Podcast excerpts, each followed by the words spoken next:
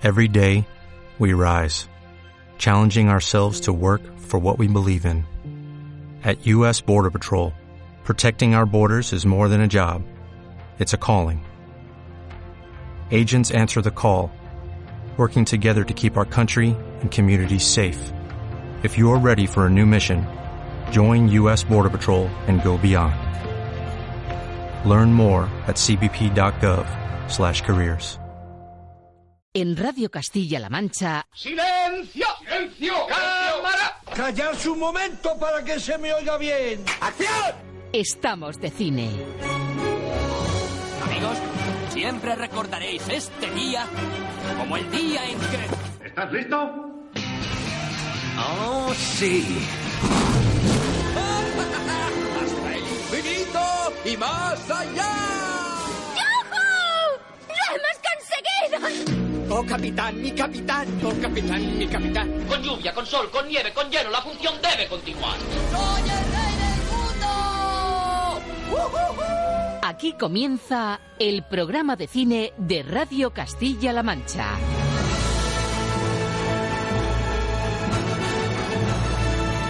Presenta Roberto Lancha.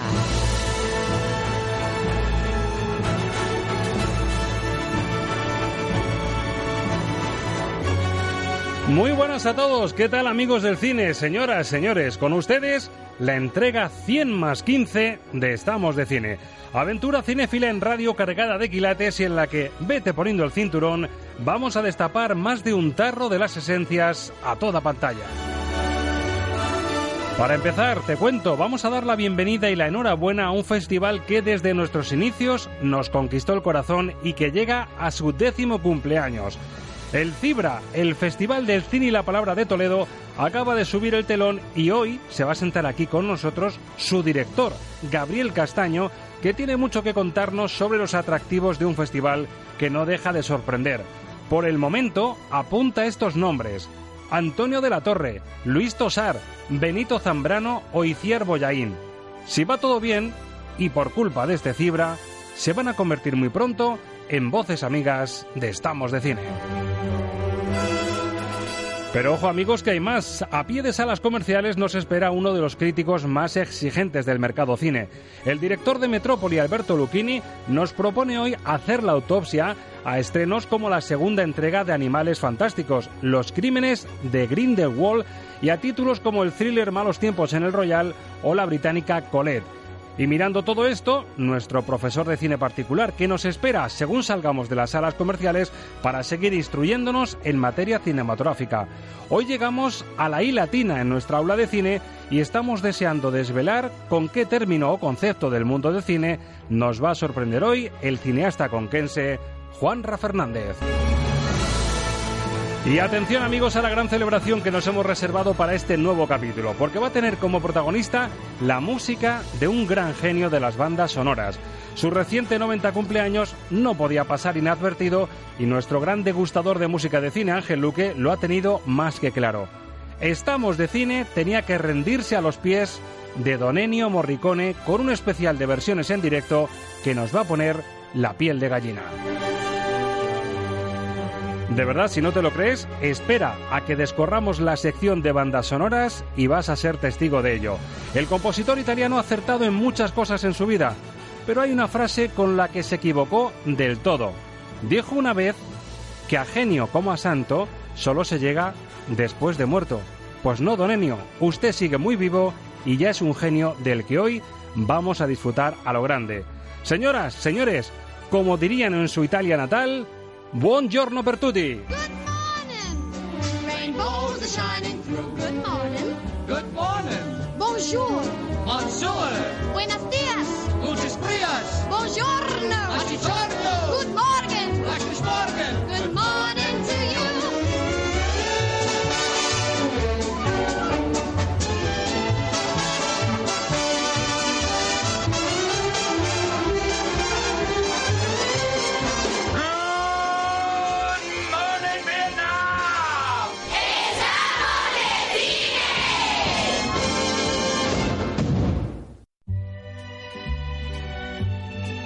la entrevista de la semana en Estamos de Cine.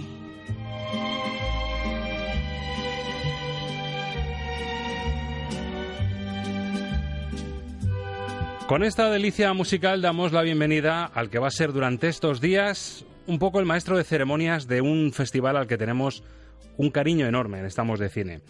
Hablábamos, y si sois escuchantes habituales de Estamos de Cine, incluso diréis, qué cansinos con esto del otoño de cine en Castilla-La Mancha. Pero es que es verdad, venimos de disfrutar del Festival de Cine Solidario de Guadalajara de Festivo. Venimos de disfrutar del Festival Internacional de Cine de Albacete. Pero las citas siguen, crecen y llega el momento de la capital regional y del Festival del Cine y la Palabra, Cibra, que llega a su décimo aniversario.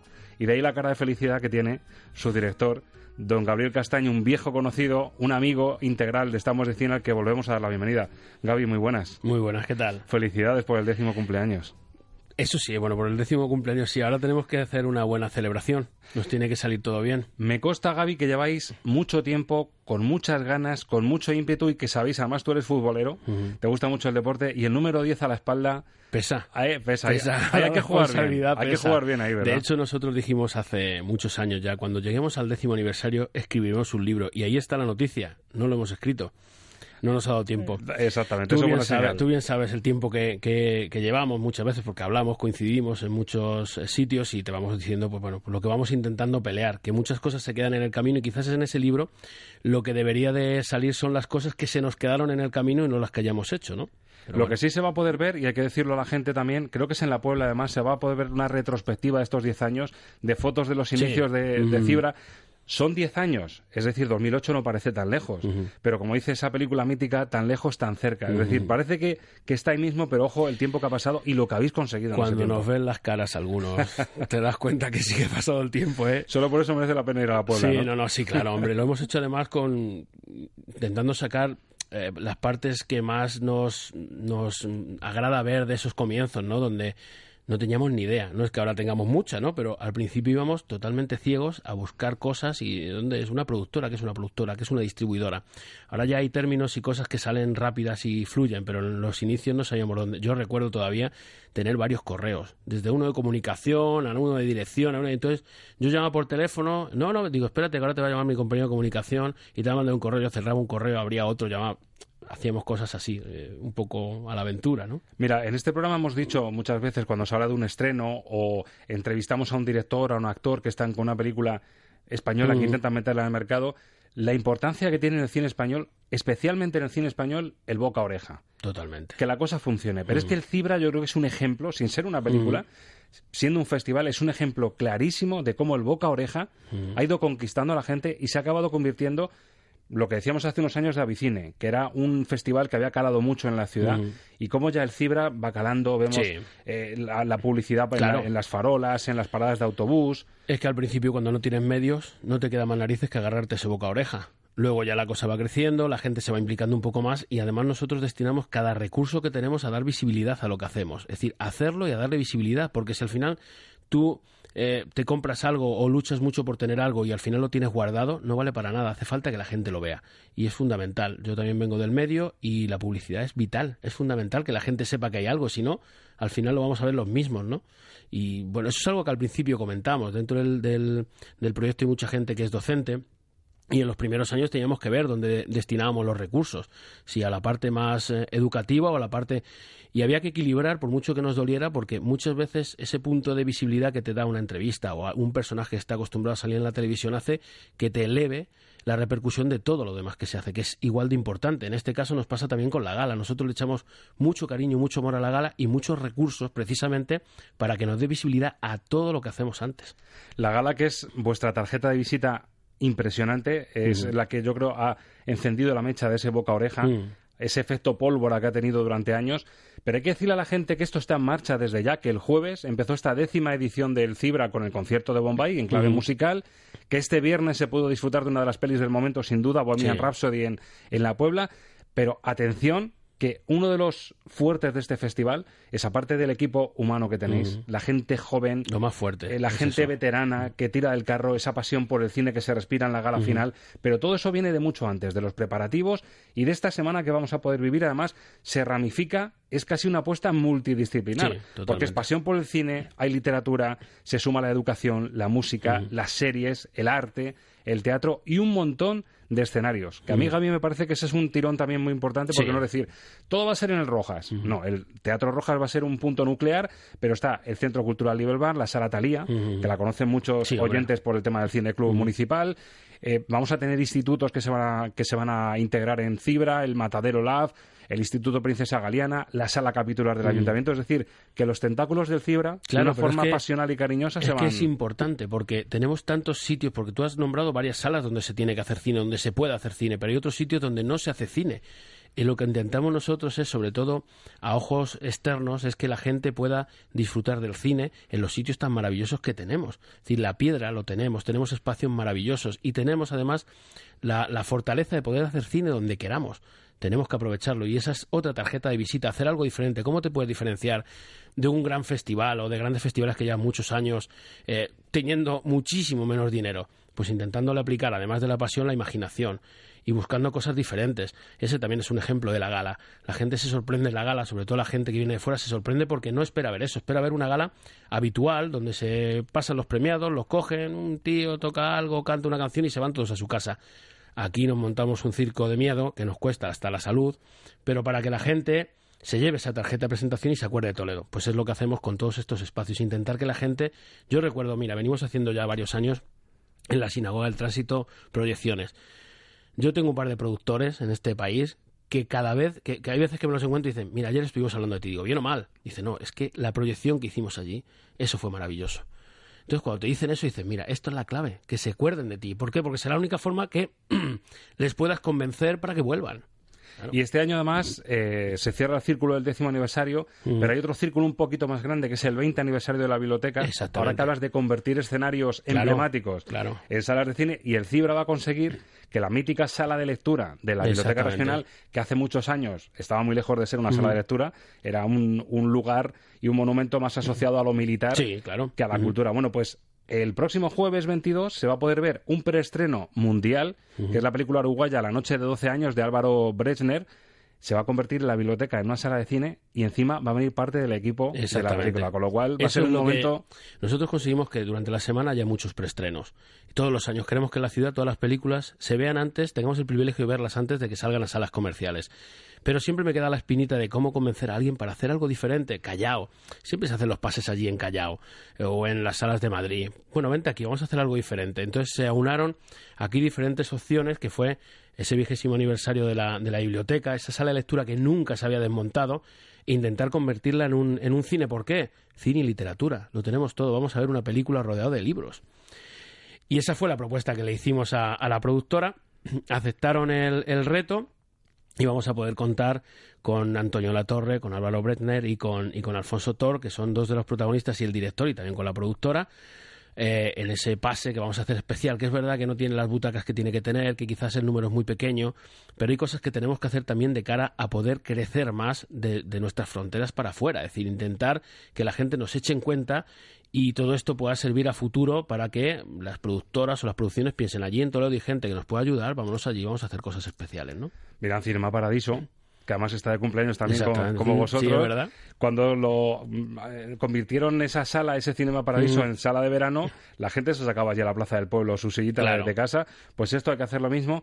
Y yo de verdad, aparte de que se pueda ver una película en la sala de lectura de la biblioteca, tener cómo se va a tener allí, no ya el equipo de la película, sino al mejor actor posiblemente en años del cine español, Antonio de la Torre, me parece que es un, un momento de campanillas. ¿eh? Sí, ¿no? y, y además este año encima es que vamos a juntar, si tenemos que hacer una selección de los 3, 4, 5 mejores, es que vamos a juntar a dos.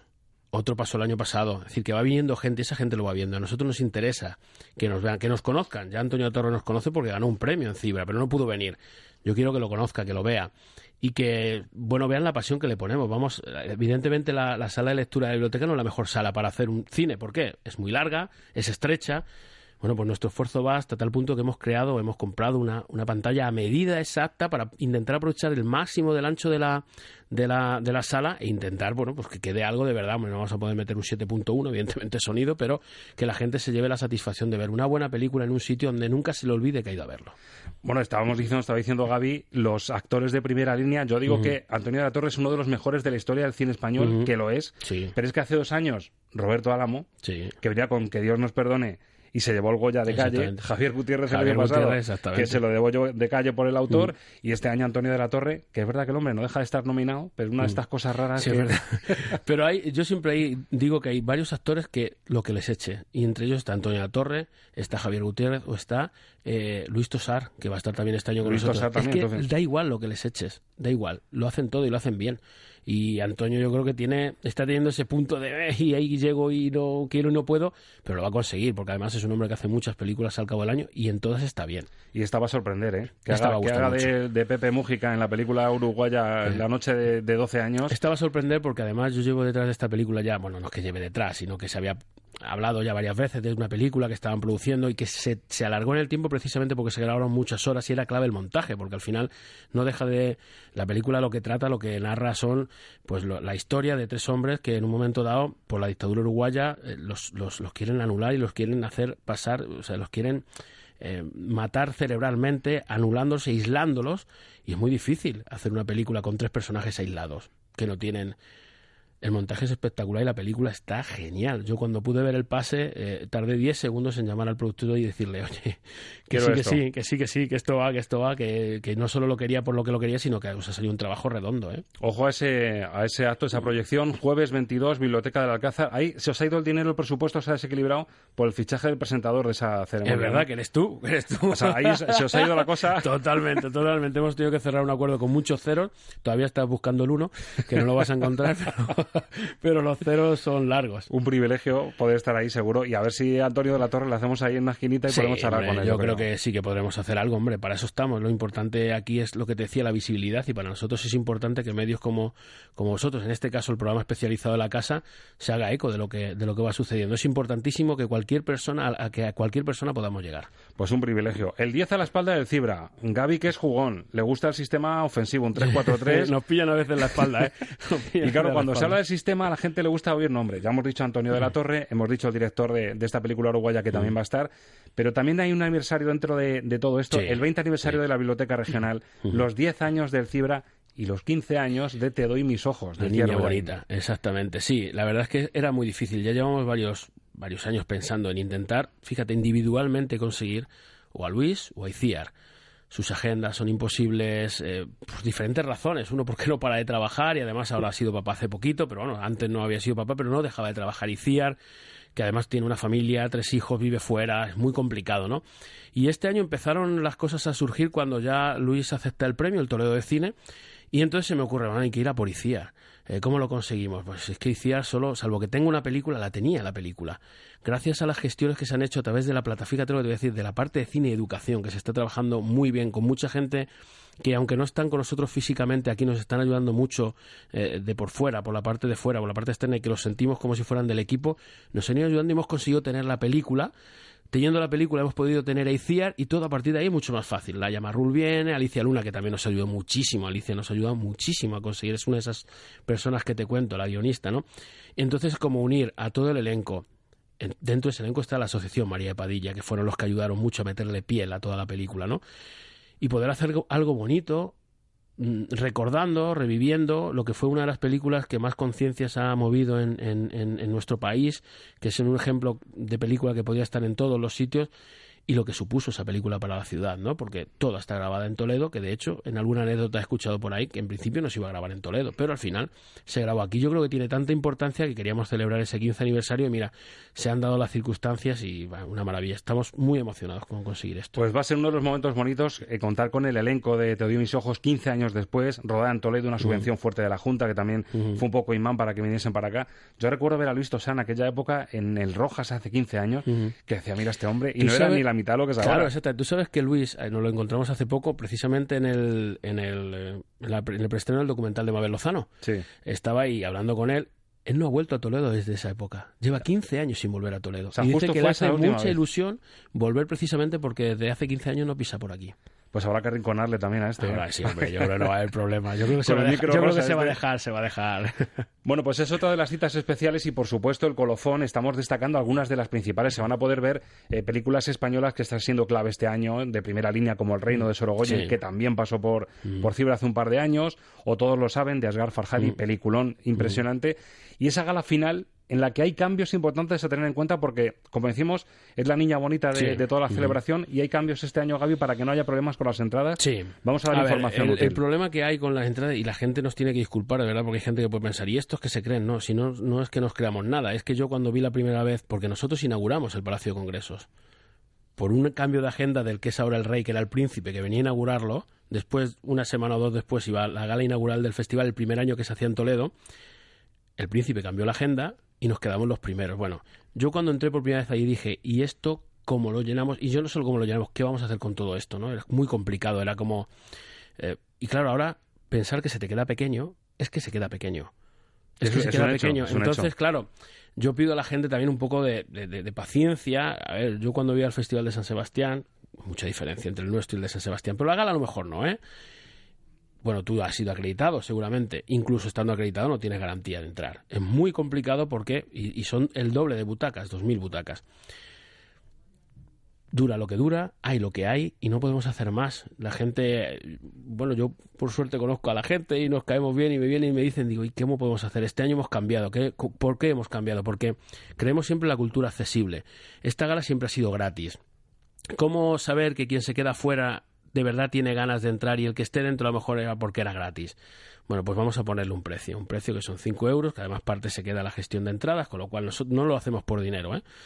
Eh, el problema es que es la única forma de filtrar que el que de verdad no quiera ir, pues a lo mejor no se ha gastado 5 euros, pero el que, el que de verdad quiera ir lo va a intentar. Oye, no es garantía de entrar, pero por lo menos sí que filtraremos que gente que a lo mejor pasaba por allí entre y sin embargo la gente que de verdad quiera por lo menos lo pueda intentar. El que no ha estado, sea de Toledo, de la provincia, sea de fuera de Mm. Toledo, sea de Castilla-La Mancha, ¿por qué hay estos codazos, eh, Mm. eh, esta tensión por entrar? Porque es una gran fiesta del cine.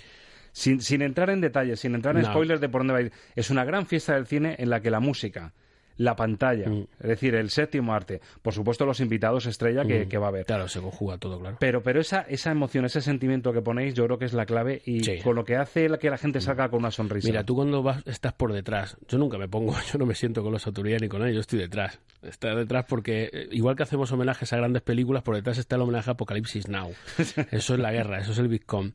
Eh, lo que hay por detrás, aparte de mucha tensión, son gente mayor, niños, gente de mediana edad, pero todos con un nexo en común y es la pasión y las ganas de que salga bien.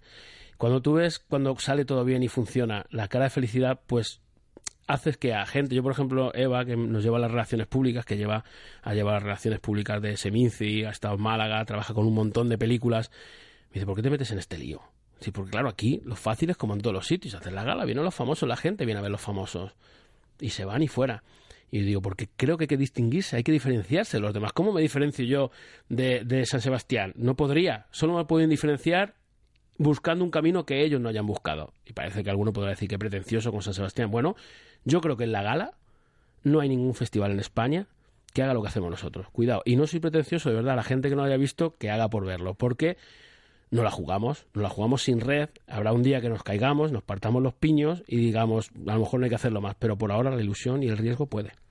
Esa frase que acaba de decir Gabriel Castaño de lo que se piensa de la clausura final del Mm. Cibra, no lo dice él, yo se lo he escuchado en la propia gala a un señor como Roberto Álamo, a un señor como Javier Gutiérrez, a una dama como Ana Belén, gente muy importante del cine español que dicen, yo es que veo esto y alucino, no es por nada, tenemos los Goya, Pero porque además no se lo esperaban. Exacto. Es decir, ellos no se lo esperan. Ellos esperan ir, pues como les invitan a otros festivales, algunos más grandes, otros más pequeños, pero ya si vienes de los grandes y ven que es algo como muy formal, muy de, bueno, pues entrega el premio, nos vamos, aplausos, muy bien todo, muy bien cuidado, evidentemente, y todo muy bien trabajado, pero cuando llegan aquí y ven que eso está trabajado, que está bien, pero que luego se divierten, es decir, que esa hora y media o dos horas que hay no es de aburrimiento, sino es de diversión, Claro, eh, funciona porque encima, además, todo el mundo lo compara con los Goyas, pero hay una diferencia también con los Goyas. Yo llevo yendo a los Goyas más de 10 años. En los Goyas, por el modelo de gala que es, por cómo tiene que funcionar, se hace larga y a veces tediosa y a veces aburrida. Esto no. ¿Por qué? No tenemos tantos premios que repartir, no tenemos, tenemos un espacio muy grande para poder trabajar, que muchas veces en los Goya no tienen. Y por ahí también nos diferenciamos. Entonces, esa es algo, eso es algo que tenemos que cuidar y el riesgo tiene que estar ahí, lo tenemos que hacer. Todo eso se va a poder ver y disfrutar el domingo 25 de noviembre, seis y media de la tarde, Mm, Palacio de. Congresos El Greco de Toledo. es.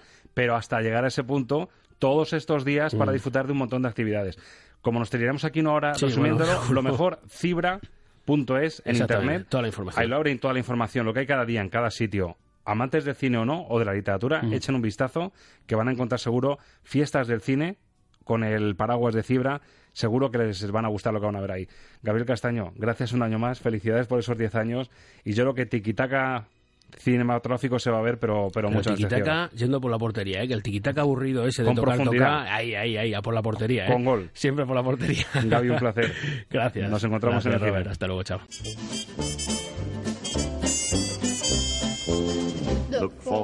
¿Llevas mucho sin ir al cine? ¿Ni recuerdas tu última película? No te subestimes. En CMM Radio te hacemos recordar cuánto te gustaba estar de cine. Estamos de radio. Estamos de cine. Pues sí, amigos, que no pasa nada. Si eres de ellos, de los que llevan mucho tiempo sin ir al cine, no te preocupes que nosotros te ponemos al día en un ratito. Lo hacemos mirando, como siempre, a las salas comerciales. Por ahora, apúntate este titular para estar al día. Regresa a lo grande el universo del mundo mágico de Harry Potter. Los estrenos de la semana en el filtro Luquín.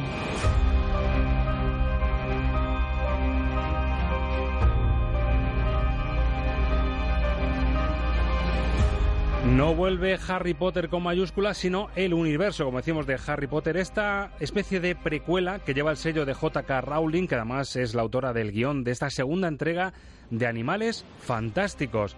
Aquí no nos dicen ni nos explican cómo encontrarlos, nos explican qué hay detrás de los crímenes de Grindelwald.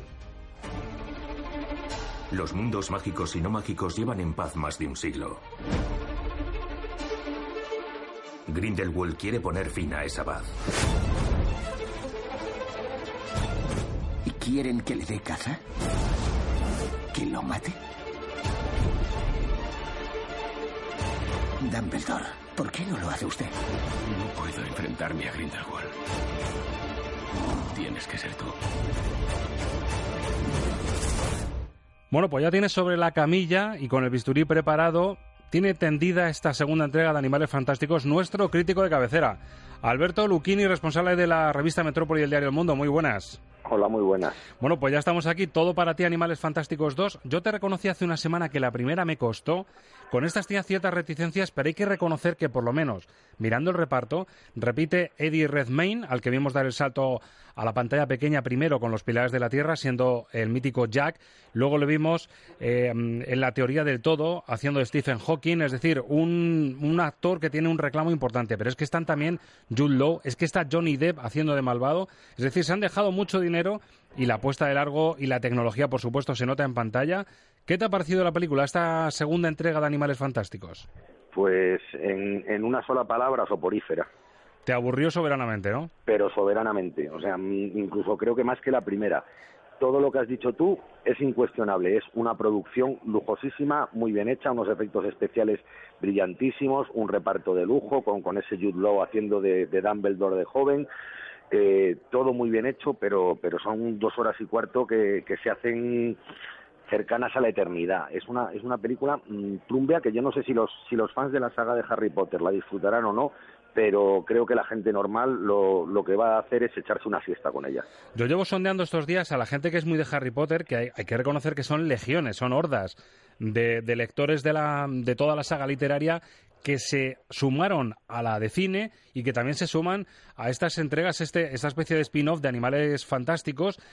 Y me dicen que, bueno, que sí, que los que son muy de Harry Potter sí que les gusta esta historia, pero yo, Alberto, no sé si te pasa, yo sigo viendo en esto Star Wars, pero con distintas versiones. Y si me apuro rascando más, El Señor de los Anillos de Tolkien, que sigue marcando la pauta. Aquí me recuerda a ver Jude Law de Dumbledore, de, jovencito de Dumbledore, me recuerda a Obi-Wan cuando lo vimos también de joven como Iwan McGregor. Es un poco, se repite, pero con el toque mágico de Harry Potter.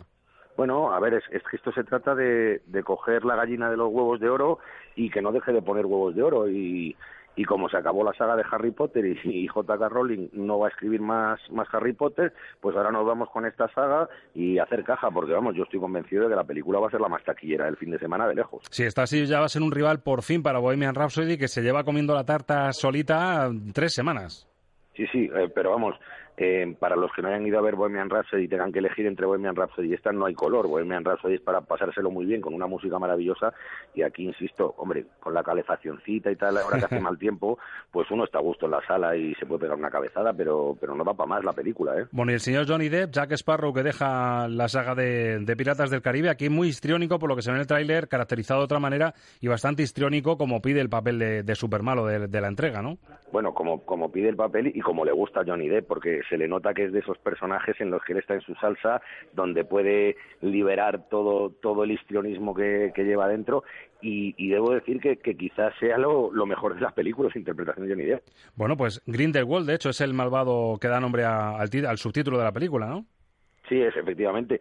Y, bueno, pues ya digo, mm, yo ves, por ejemplo, a Eddie Redmayne o, a Jude Law y a mí me parecen peces fuera del agua. Mm, Johnny Depp ha ido ahí a hacer caja y a hacer el gamberro y haciendo caja y haciendo el gamberro pues se lo pasa mejor que nadie. Sabe, sabe dónde se mete. Si nos remitimos a lo que piensan los usuarios de páginas eh, vinculadas al cine en Internet, pues se nota que los seguidores de Harry Potter y de todo este universo la están apoyando porque roza el 8 sobre 10, sobre todo en IMDB. Ya si hablamos sobre cinco estrellas de revistas especializadas, un poco más templadito, en torno a las tres estrellas. Fotogramas 3, tres y media en Cinemanía y tres en Sensacine. Para Alberto Lucchini, con el sello de Metrópoli, nota para este Animales Fantásticos 2 pues por los efectos especiales y por el diseño de producción, uno y medio. Uno y medio para Animales Fantásticos, que va a ser el pelotazo taquillero, pero otra cosa, como están escuchando, son los quilates cinematográficos. Y atención a esta película, porque es un poco la apuesta divergente de la cartelera. Trae el sello del director Drew Goddard, que igual no te suena así por el nombre de primeras, ha hecho mucha televisión, pero en 2012 hizo una peli muy peculiar, con un sello muy propio, porque además escribe los guiones, que fue Una cabaña en el bosque. Ahora vuelve con una película muy peculiar, también con un reparto de garantías. El guapísimo Thor Crims Hemsworth, que es el, cabeza de cartel, Jeff Bright, también John Hamm, Dakota Johnson.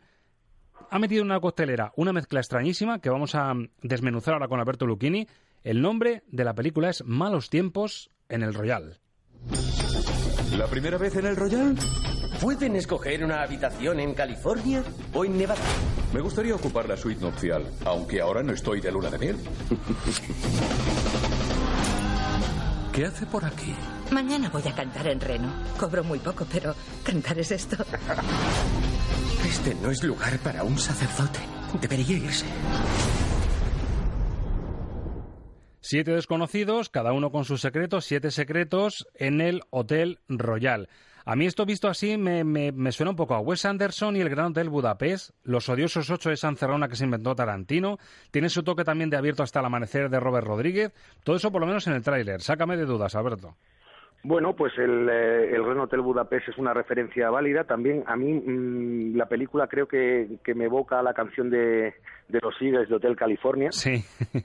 Eh, de, esta gente que va a meterse en un sitio donde no sabe exactamente lo que se va, lo que, lo que se va a encontrar. Y, bueno, es una película em, absolutamente excesiva para lo bueno y para lo malo. Eh, excesiva en cuanto a barroquismo, excesiva en cuanto a sus aspiraciones, porque también la película pretende reconstruir los Estados Unidos de los años 70 con, críticas nada, nada veladas a, la situación política, al racismo y, a los problemas sociales que había en el país. Eh, unos actorazos y excesiva en cuanto a metraje, porque si lo hubiera metido media hora menos tampoco hubiera pasado nada. ¿eh? Sí, porque estamos hablando, tengo por aquí la ficha... Dos, horas veinte. Dos horas veinte, 141 minutitos. Y ya estamos con lo de siempre, que una película a estas alturas, con el debate que tenemos de si la gente va al cine o no, parece va a sonar mal y va a sonar un poco vulgar, pero echarle tanto rato para ir al cine, al final se vuelve un poco en contra. Sí, yo, yo creo que, mm, las, vamos, Yo tengo una teoría no solo sobre las películas, que ya aprovecho y, la, y las pongo, y es que cualquier espectáculo, y en, un espectáculo que incluye ir a un restaurante, eh, ir al teatro, ir a un concierto, no debe durar más allá de dos horas, porque es lo que aguanta, con perdón, el culo. Sí, que, está demostrado, que está, estadísticamente comprobado, ¿no? A partir de las dos horas uno ya no sabe cómo ponerse, y cuando, como, decía mi maestro Luciano Ejido, cuando uno empieza a notar el culo, malo, malo. Malo, ahí empiezan a caer las estrellas ya y las calificaciones. Eh, efectivamente.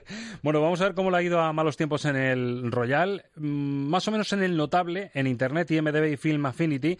Y si hablamos sobre cinco estrellas, tres y media en Cinemania, bastante bien parado, tres en Fotogramas, tres en Sensacine. Una nota más o menos estable entre el bien y el notable.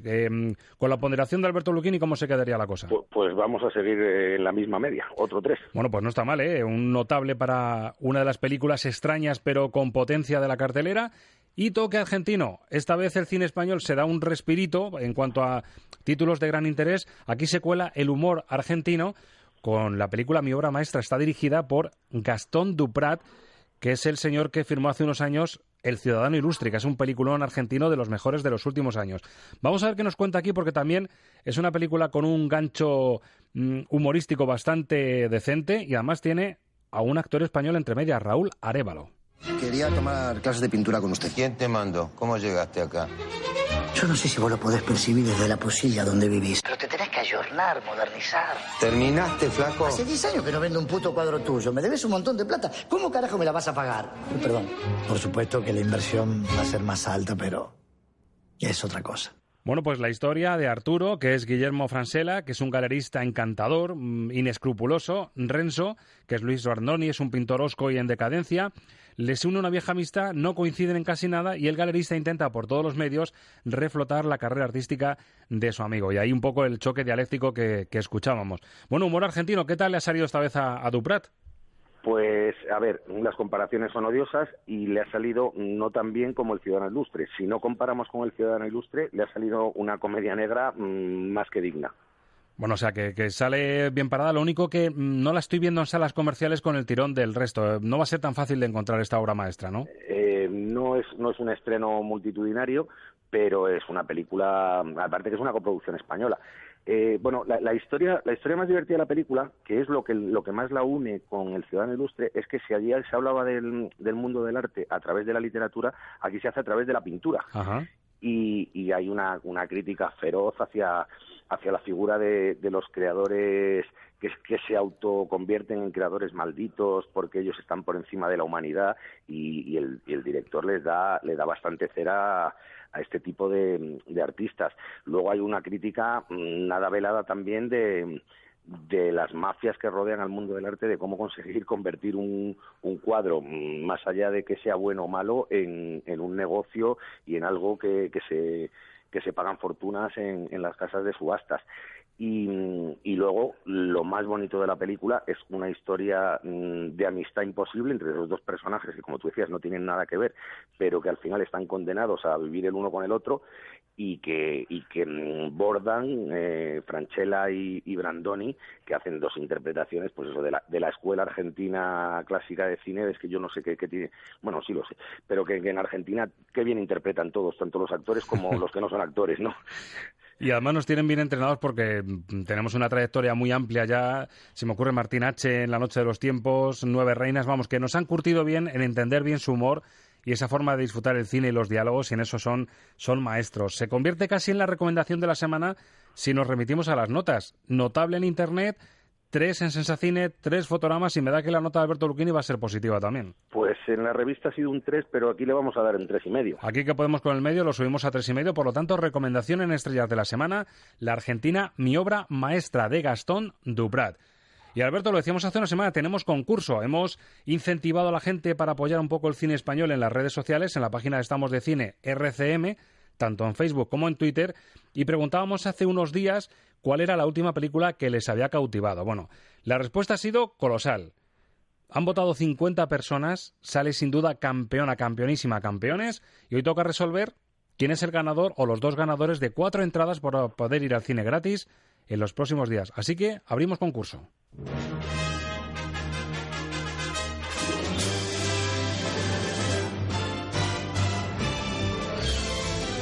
Bueno, como decimos, en las votaciones arrasa la película de Fesser Campeones, que recordamos es la apuesta española para intentar colarse en los Oscar. Todavía no sabemos si pasará ese filtro o no, pero desde luego es la apuesta comercial sin duda.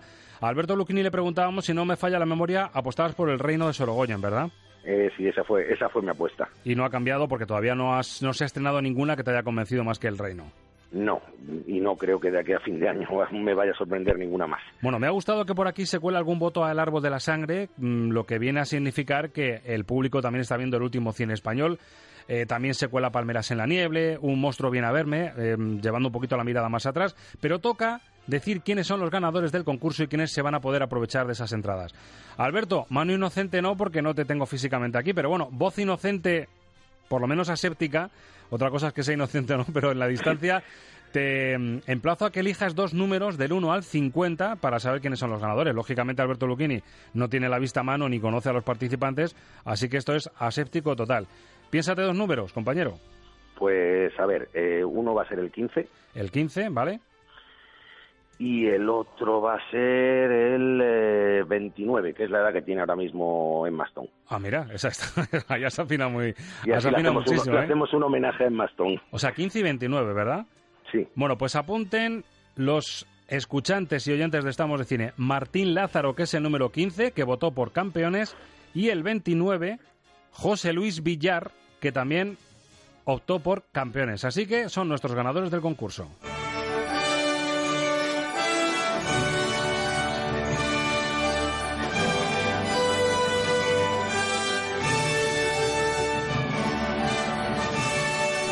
Bueno, la fanfarria cinco estrellas que la hemos podido recuperar así, Alberto, porque si es para dar cinco estrellas lo vamos a tener complicado, ¿no? De momento. Sí, lo vamos a tener complicado de momento, pero la semana que viene nos vamos a quedar a media estrella. ¿A media estrella solo? ¿Con qué título? De Guilty. Bueno, o sea, con cuatro y media para Alberto Luquini, ya lo adelantamos, ¿no? Pedazo de peliculón danés. Bueno, pues la, analizamos la semana que viene. Alberto, gracias por ser voz inocente en la distancia de este, de este concurso y buen síntoma que la gente se implique tanto con el cine español en estos momentos, ¿eh? Sí, sí, o sea, mm, por favor, que es que además el cine español que se está haciendo últimamente se lo merece. O sea, que no se trata de que sea español, es que es bueno. Es que es muy bueno y sobre todo lo de este año, la jornada de este año, no se pierda ninguno de los títulos que venimos recomendando porque son de alta escuela. Alberto, gracias de nuevo por el repaso, a disfrutar del fin de semana y desmenuzamos lo mejor que viene de la cartelera en siete ditas. Aquí estaremos. Buen fin de semana. Igualmente. En Radio Castilla-La Mancha estamos de cine.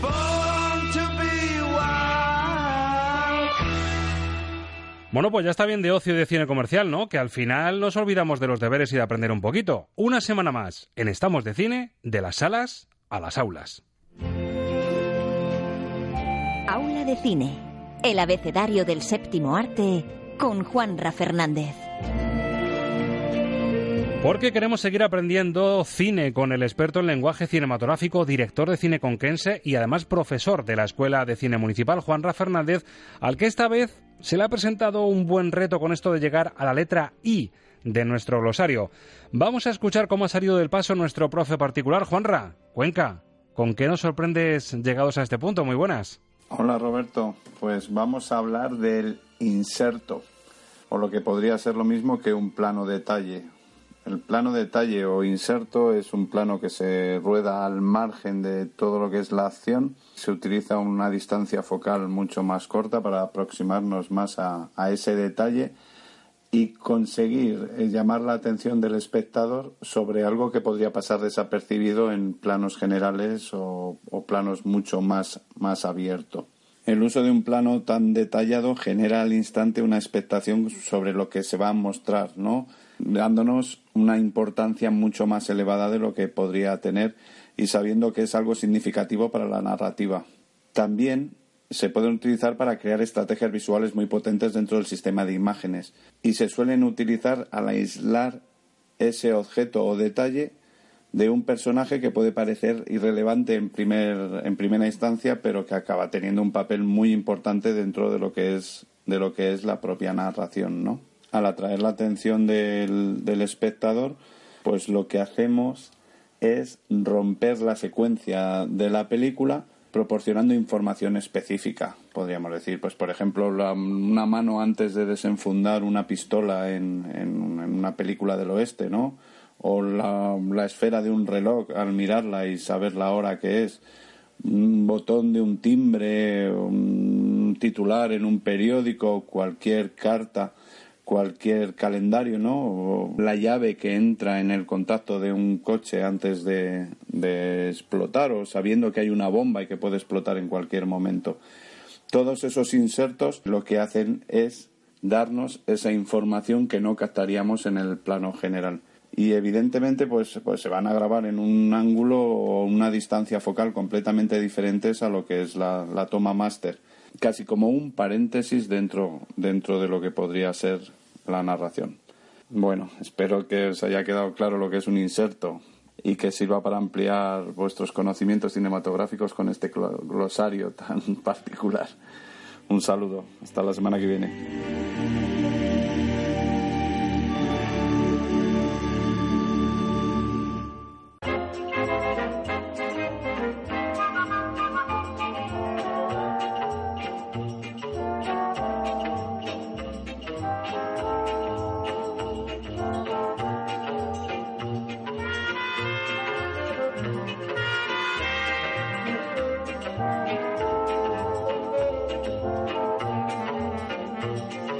Estás escuchando el programa de cine de CMM Radio.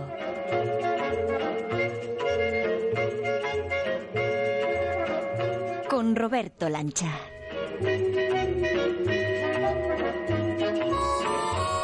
Y a esta hora y con esta música también con Ángel Luque. Ya, Ángel, muy buenas. Muy buenas, estamos de, de Dolce Vita. De Dolce Vita. Nino Rota, ¿eh? De dónde venimos y a dónde vamos. Muy, sí, pues es que efectivamente ese es el hilo conductor perfecto. Lo he reservado por eso. Digo, le iba a poner a Ángel la Dolce Vita de fondo porque ya nos, nos, estamos eh, presentando en Italia en un tono festivo como este. Nos enseñaste con ese repaso, ese homenaje a Romeo y Julieta y el aniversario que celebrábamos de la mano de Nino Rota, la influencia que el gran Nino Rota tuvo en grandísimos compositores y más todavía italianos y el ejemplo era el protagonista de esta semana que es Don Ennio Morricone. ¿Qué decir? Es que yo creo que ya con eso prácticamente se puede casi cerrar sección, decir, pues venga, música y adelante. Nos ponemos de pie, yo creo, y todo, ¿no? De pies, vamos a ver, yo creo que todo lo que hablemos va a ser muy poco con todo lo que se puede decir de él. Bueno, empieza una fiesta musical, se lo adelanto, ¿eh? Vamos a celebrar el 90 cumpleaños recientísimo, de hace unos días, de Don Ennio Morricone, 90 años. Ya con 85 hizo una celebración en directo con un concierto maravilloso que nos va a servir un poco de hilo conductor, pero yo creo que merece la pena por esta celebración que nos ha propuesto Ángel Luque celebrar a Ennio Morricone en lo musical que suena así de bonito, ponernos de pie y abrir esta sección que va a ser el homenaje a uno de los grandes genios de la música de cine.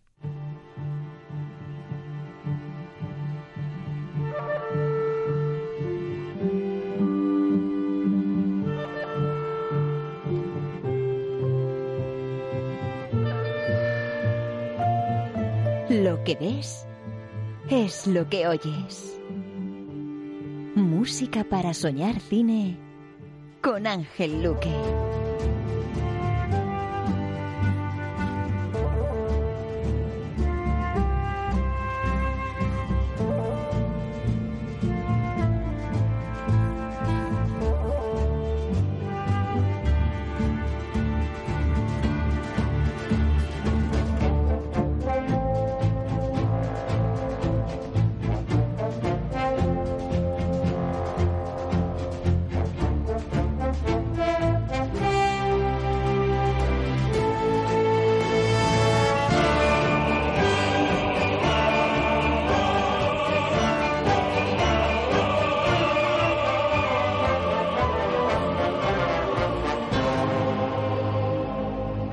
Esto, Ángel, le llamo yo empezar a lo grande, con una música por todos conocida y el que no se tiene que poner a hacer los deberes, pero seguro que le suena a todo el mundo. Que le ponga el título o no. Ponemos el título italiano, si te parece primero, me gusta sí, decirlo. Estabas, sí, sí, esperándolo seguro. Il buono, il bruto, il cattivo. El bueno, el feo y el malo. Año 66. Vaya joyaza para meternos en el spaghetti western. Bueno, eh, lo primero, mm, yo creo que, vamos, que los oyentes lo van a entender perfectamente cuando diga esto, hacer un homenaje a, a Morricone es una de las cosas más difíciles que uno se puede plantear. Primero porque habría que hacerlo en varias partes, es decir, esto tendría que tener una edición pues eh, que se extiende en varios capítulos. Eh, segundo porque es casi imposible abarcar su carrera musical. Estamos hablando de más de 500 bandas sonoras. Es el compositor vivo, muerto, vamos, de toda la historia cinematográfica, de la música cinematográfica, que más composiciones tiene. Y probablemente no va a haber nadie que lo vaya a superar, ¿eh? No va a haber nadie que vaya a superar a Morricone en la producción que tiene. Resumir su obra, su estilo, yo creo que es un arte bastante complicado, entonces yo sinceramente creo que lo mejor es disfrutarle, disfrutarle en este, en este espacio de tiempo, porque Morricone ha aparecido en algunas de sus bandas sonoras concretas cuando hemos hablado de ellas, algunas no van a aparecer en el programa de hoy, porque precisamente vamos a poder hablar de ellas en otros momentos, en otras ocasiones, por ejemplo, eh, toda la parte del western y del spaghetti western merecería una sección... Tenemos eh, pendiente un especial de western. Un especial de western que se va a quedar corto seguramente y habrá que hacer un par de ediciones o tres como mínimos de música de western. Por eso nunca había sonado, por ejemplo, hasta ahora algo tan mítico como esto, porque esto es mitología de la música cinematográfica. Entonces, eh, hombre, cuando uno empieza a hablar de Morricone, yo creo que es eh, inevitable, es casi eh, como un rigor casi histórico empezar por lo que hizo para Sergio Leone, porque realmente la carrera de, de Morricone no si nos ponemos de, a nivel cronológico, no empieza con Sergio Leone, pero como compositor de cine conocido, como compositor de cine, eh, yo te diría, mm, novedoso, experimental, único, creativo, eh, comienza con Leone. Con Leone comienza su gran andadura. Fíjate que Sergio Leone y Morricone eh, eran amigos de la infancia, como mucha gente sabe, eran compañeros de colegio, pero no se acordaban el uno del otro. Esto nos ha pasado muchas veces a, a Sí, muchas ah, tú eras el que iba- Ah, pero tú, pero tú ah, nah, pues estuvimos juntos en la misma clase, ¿no? Bueno, pues estuvieron juntos en la misma clase, pero ellos no se acordaban. Alguien le recomienda a Sergio Leone que utilice a Morricone, que Morricone por entonces estaba como director de la orquesta de la RAI, y estaba como arreglista. Ya como arreglista empezó a ser muy reconocido, fíjate, eh, porque utilizaba cosas muy creativas. Sergio Leone le da la, la oportunidad con la película por un puñado de dólares, que es la primera de la trilogía más fundamental del spaghetti western, ¿no? Y luego vendría La muerte tenía un precio y luego vendría esta, la del bueno, el feo y el malo. Eh, grandes éxitos de Clint Eastwood, que también hay que decirlo, ¿no? Mm. Que también es un elemento fundamental aquí en esto. Y mm, le da la oportunidad y de repente Leone se queda impactado con lo que le hace Morricone, porque introduce unos elementos que en la música western no se han utilizado, porque el spaghetti western era una cosa muy diferente, era llevar el, western americano a Europa, era un estilo, bueno, esas secuencias larguísimas, ¿no? De, de duelos eternos. Y él utiliza estos coros, que esto en el western no se ha utilizado, y comienza a utilizar instrumentación, incluso ruidos, diferentes, por ejemplo el silbido, eh, es una de las cosas más, más eh, curiosas de las que utiliza Morricone, algo que nadie se había atrevido a hacer. Entonces supone un hito, un hito en la música cinematográfica y Morricone le debe muchísimo a Sergio Leone. Cuando Sergio Leone fallece, Morricone es el encargado de tocar el órgano en, el funeral y hace una versión instrumental de Hasta que llegó su hora, eh, que hizo que el público que estaba en un funeral se pusiera en pie, porque fue un momento impresionante. Y Morricone dijo, a partir de ahora no sé qué va a ser de la composición para mí, porque he perdido a alguien que me decía por dónde tenía que, por dónde tenía que ir, ¿no? Eh, realmente hicieron uno de los binomios más importantes del cine y dejaron un rastro increíble en lo cinematográfico y en lo musical. Además, él mismo ha reconocido, Morricone, que su pasión por el cine o su mm, entrada en el cine no fue vocacional, sino que vino por una exigencia y él se amoldó muy bien, tirando de profesionalidad, se amoldó tan bien que hizo estas obras maestras, pero que no fue vocacional, Pues lo reconoce. él, como le pasó a Nino Rota también, Mm. realmente querían ser compositores de cámara, compositores clásicos, ¿no? Y, pero bueno, esto viene a demostrar algo que, que lo hemos comentado alguna vez. La música de cine vino a suplir un espacio musical que se estaba quedando sin, sin hueco. Es decir, el compositor de música clásica en sí misma, como lo podemos concebir todos, ya en los años eh, últimos, o mejor, podemos decir la, la, la mitad del siglo XX en adelante, realmente comienza, bueno, no a desmontarse del todo, pero sí a perder un poco el espacio. ¿no? Y la música de cine viene a ayudar a muchos de estos autores a encontrar su lugar, porque Morricone realmente tiene casi la misma producción fuera del cine que dentro, pero es conocida por la del cine. A ti, Ángel, que te gusta mucho la película Wally, y nos plantea esa tierra que se ha ido al garete por el medio ambiente, esa nave espacial con el resto de la humanidad volando, nos tenemos que llevar una pieza del western de recuerdo musical para enseñárselo a las futuras generaciones. ¿Escogerías el bueno y el feo y el malo como gran ejemplo, gran referente de la música de western? Uy, qué difícil. Te, lo pongo ahí difícil, ¿eh? para la nave yo de Wally. soy muy de los siete magníficos. O sea, que habría duelo, habría debate sí, ahí, ¿no? Sí, sí, yo soy muy de los siete magníficos. Te dejo que te lo pienses. Vale. Según pasen las semanas... Bueno, mientras le echa gasolina a la nave, Eso diseñas es. el viaje, me da tiempo. En el vale. especial western, en el 1 que hagamos, en la toma 1, Mm. te preguntaré que cuál es la que te llevarías a, a la nave de Wally. Solo ante el peligro también. ahí hay Que debate. ya ¿eh? es que ya es difícil. Bueno, segundo regalo que abrimos, que desenvolvemos en, este, en esta gran celebración de, de Morricone. Estamos ahora en el año 75. No es el caso de la película anterior. Esta es menos conocida. En título original es Per le antiche scale, por las antiguas escaleras, dirigida por Mauro Bolognini. Desconocida, pero seguro que la melodía a más de uno de ustedes les va a sonar.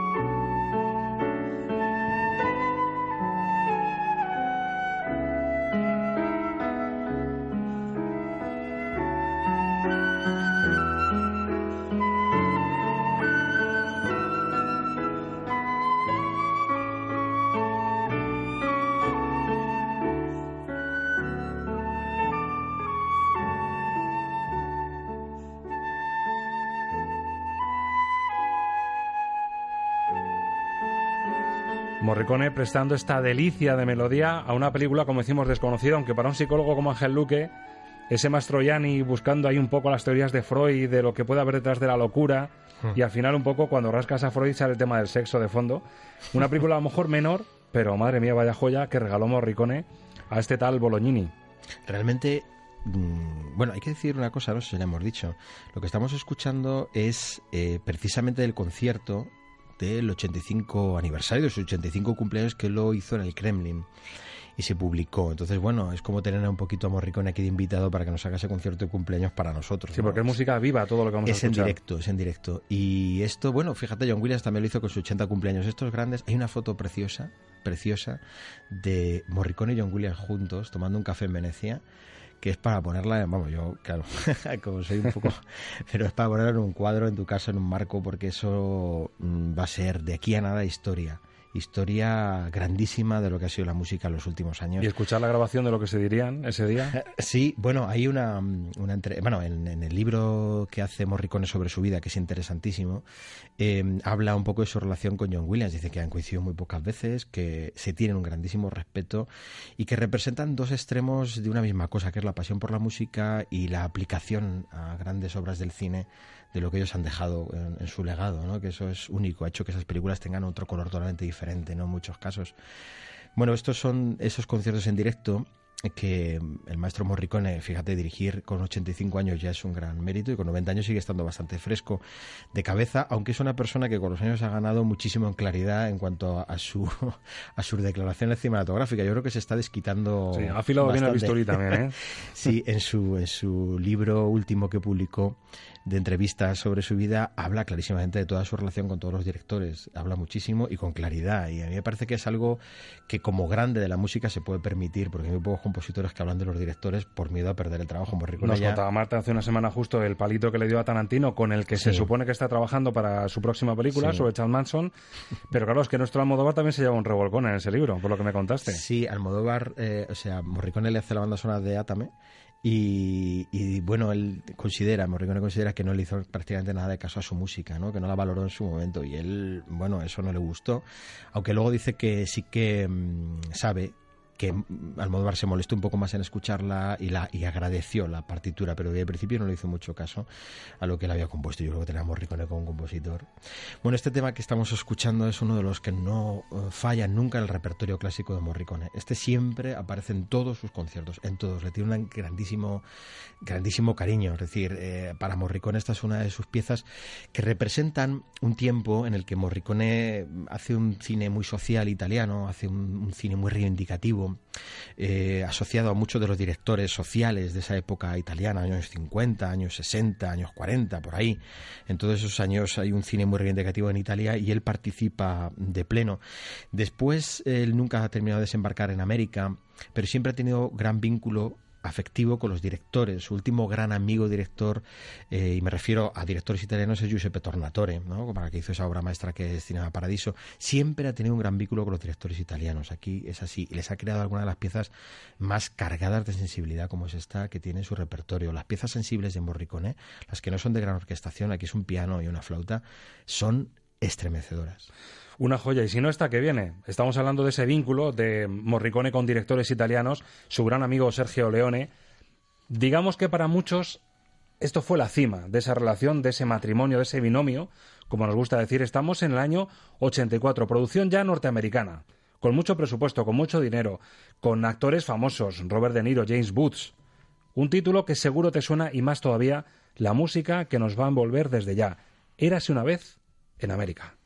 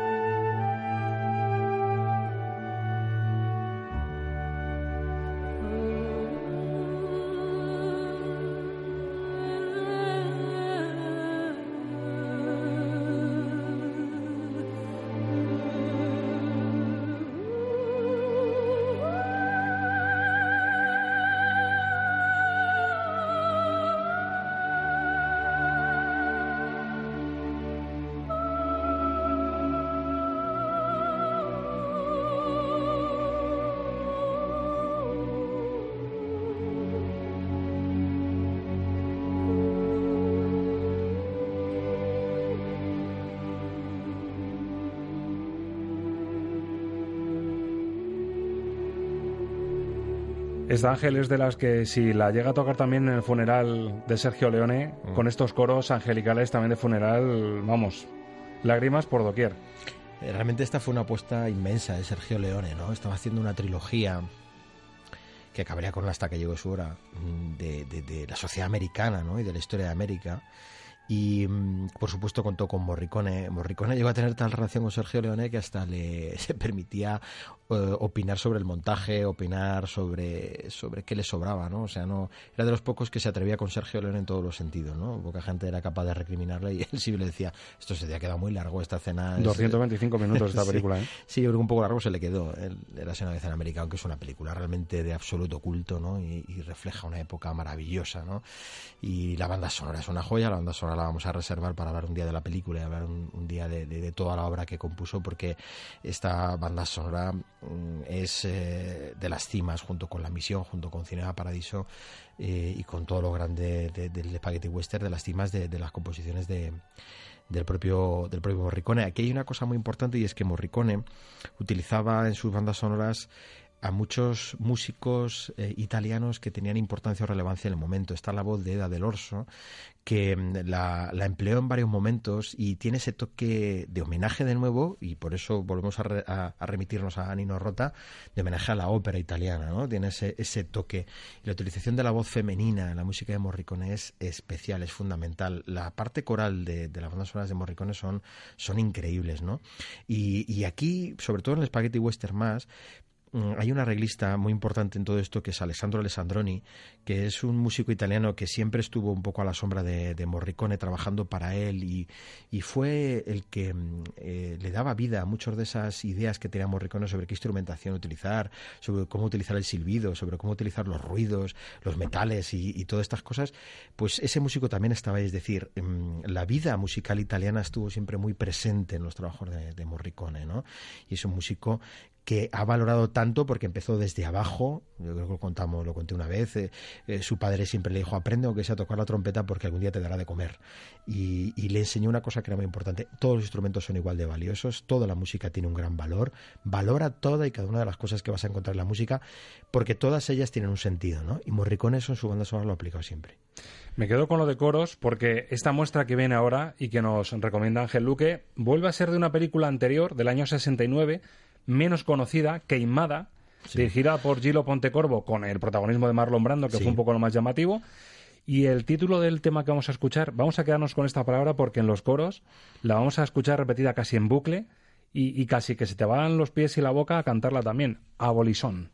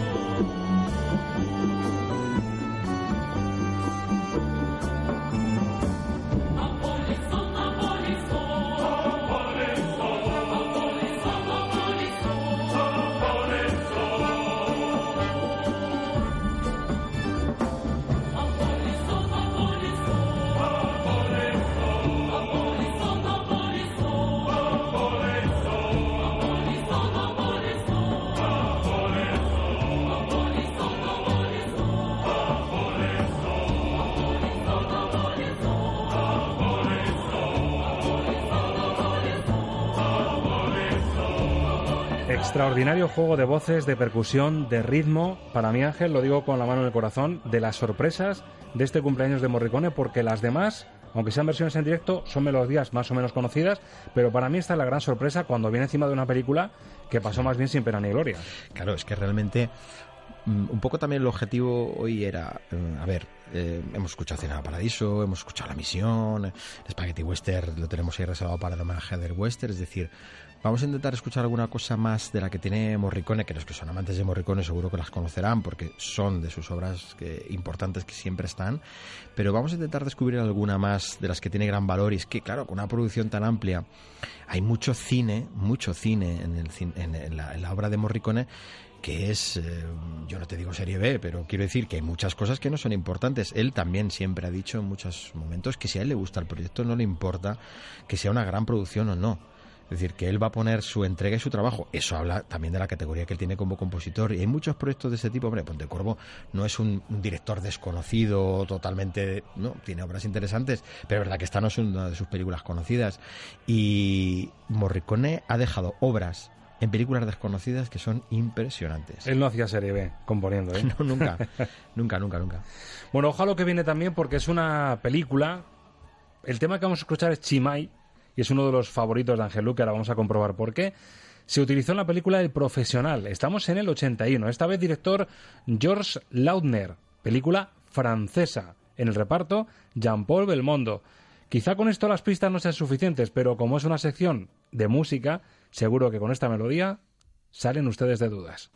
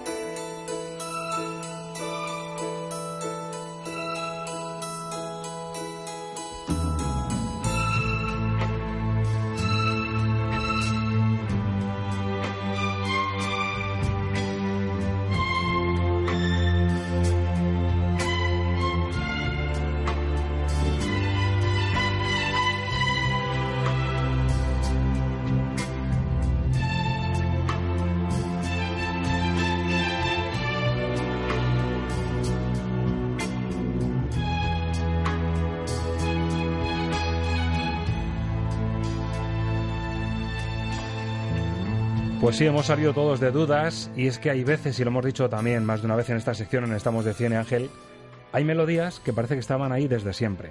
Pasa con ciertas canciones que a lo mejor son relativamente nuevas y dices, eso parece que estaba ahí de toda la vida. Y es lo que pasa con esta melodía. Y es de los años 80, de una película glamurosa de guante blanco, eh, Belmondo haciendo de agente secreto del servicio francés que tiene que mandar un tiene que matar a un presidente africano y te hace esta esta joya este envoltorio glamuroso para una película de espías. Sí. Sí, sí, sí. Eh, es que es eso. Eh, ha dejado algunas de las melodías más increíbles en películas que realmente eh, pues son difícilmente reconocibles, ¿no? Es verdad que Chimay tiene una historia además muy curiosa porque son de esas melodías. Fíjate en esto también tiene un paralelismo con Lino Rota, ¿no? Con lo que hemos contado varias veces del Padrino y la banda sonora de Fortunella. Chimay la había utilizado para, para otra película realmente anterior, del año 71 y esa película no le gustó a Morricone, no le convenció y le pareció que no había sacado buen fruto de aquel uso, fíjate. Y se permitió versionarla para el profesional que le parecía mucho más eh, apropiada para ese ambiente, ese ambiente que quería causar eh, la película, un poco de intriga, un poco casi no de cine negro, pero por ahí, ¿no? Y luego mm, cedió los derechos para que se utilizaran varias series de televisión. Y después llegaría la publicidad, este tema. Es decir, es uno de los temas de Ennio Morricone que más ha rodado. Eh, y por eso forma parte del acervo, popular cuando no pertenece a ninguna película realmente con la que se le puede identificar de una manera clara. ¿no? Sin embargo, todos hemos oído esta melodía o la reconocemos de alguna manera. La perfeccionó para el profesional. Exacto. Ahí es donde la afinó para que realmente... Realmente, sí, realmente ahí es donde la melodía coge el cuerpo de tema principal. En la anterior, que se llamaba la película eh, Madeleine, si no recuerdo mal, o Madeleine o algo así, eh, en esta película del año 71 aparecía esbozada, aparecía sin tener estas características claras, la definió sobre todo para el profesional, la dio una vuelta, después saltaría a varias series de televisión, incluso, porque esto también ha pasado con música de Morricone, aparece mm, homenajeada eh, en una de las versiones de Asterix Obelix. Madre mía. De aquellas que se hicieron para cine, pues aparece por ahí homenajeada. O sea que bueno, que, que, que da muchas vueltas este tema. por eso a muchos de ustedes les ha sonado. Y atención a lo que viene, porque ¿quién nos iba a decir que tanto tiempo después, quizá año y medio a lo mejor, volvemos a las cataratas de Iguazú? O más quizá, ¿no? Fue de lo primerito que hicimos, el especial de la misión, ¿verdad?, De, Morricone. ¿Y quién nos iba a decir que volvemos a las cataratas de Iguazú en directo? Claro, es que, a ver, teníamos que, porque ya hicimos homenaje a la misión, queríamos tocar otros temas, se quedan muchísimos por tocar, porque Morricone, como he dicho al principio, es eterno, larguísimo en cuanto a su producción, pero hombre, había que terminar con un plato fuerte y es la versión en concierto que hace de la banda sonora de la misión pues es una versión, yo digo, de lo más espectacular que se ha hecho para concierto. ¿eh? Es, es, increíble. Esto es como escuchar el Sultan of Swing de los Dire Straits de la versión disco, a la que hizo luego en el Alchemy, mm. con el famoso punteo infinito, eterno, con el más difícil todavía, triple salto mortal. Aquí hay triple salto mortal, pero con los coros también. yo creo que ese es el regalo, ¿no? Es decir, escuchar la misión siempre es un regalo, pero escucharla en esta versión en directo con un coro de más de 100 personas, eh, cómo tuvo que sonar el Kremlin, yo invito a los oyentes que lo busquen porque hay imágenes de ese concierto, es de ponerse los pelos de punta. Esta es una pincelada final, el redoble para celebrar lo grande este 90 cumpleaños de Ennio Morricone, así en el cielo como en la tierra.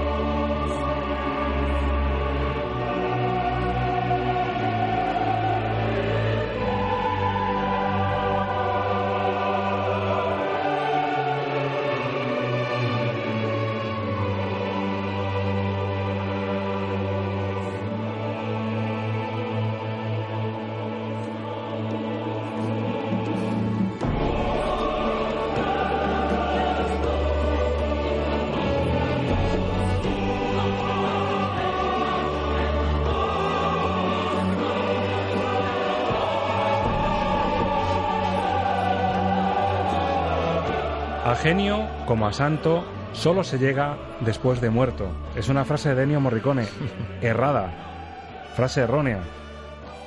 Es un hombre humilde, ¿eh? o sea, a pesar de que tiene el orgullo que todo gran músico debe tener, y él yo creo que más que merecido, a pesar de eso vive una vida muy sencillita, él vive en su mm, casa de Roma, eh, sigue componiendo muchísimo y sigue considerándose una persona de oficio Pero muy, muy trabajador. No, no, él ha llegado a la Sin genialidad morirse. desde hace muchos años. Sin morirse un gran genio. Pero hay una frase que tiene reservada Ángel Luque para poner el colofón, que es del propio Ennio que tiene que ver justo con esto que aprendemos en esta sección todas las semanas. Ángel, todo tuyo. Pues Ennio Morricone siempre ha dicho, cuando le han preguntado la importancia de la música del cine, siempre dice, la música de una película tiene que ser aquello que no se dice ni se ve. Tiene que ser eso. Pues efectivamente, cuando escuchas esto es lo que no se dice y no se ve. Ángel, hablaba yo el otro día de la importancia de formar, informar y entretener en un programa de cine, de periodismo, de lo que sea, y creo que con esta sección hemos dado en el clavo. Gracias por este regalazo y gracias también por celebrar así los 90 de Morricone. Para mí un regalo también poder hablar siempre y escuchar a Morricone. Hasta la semana que viene. Hasta la semana que viene. Señoras, señores, gracias por ser los mejores escuchantes de radio y por volver a estar de cine con nosotros. El bono de proyecciones sigue vigente. En una semana tu butaca preferida reservada lista y gratis para que disfrutes de nuevo con nosotros. Solo una condición, que intentes ser feliz durante los próximos siete días. Quedamos aquí, en Estamos de Cine. Chao familia.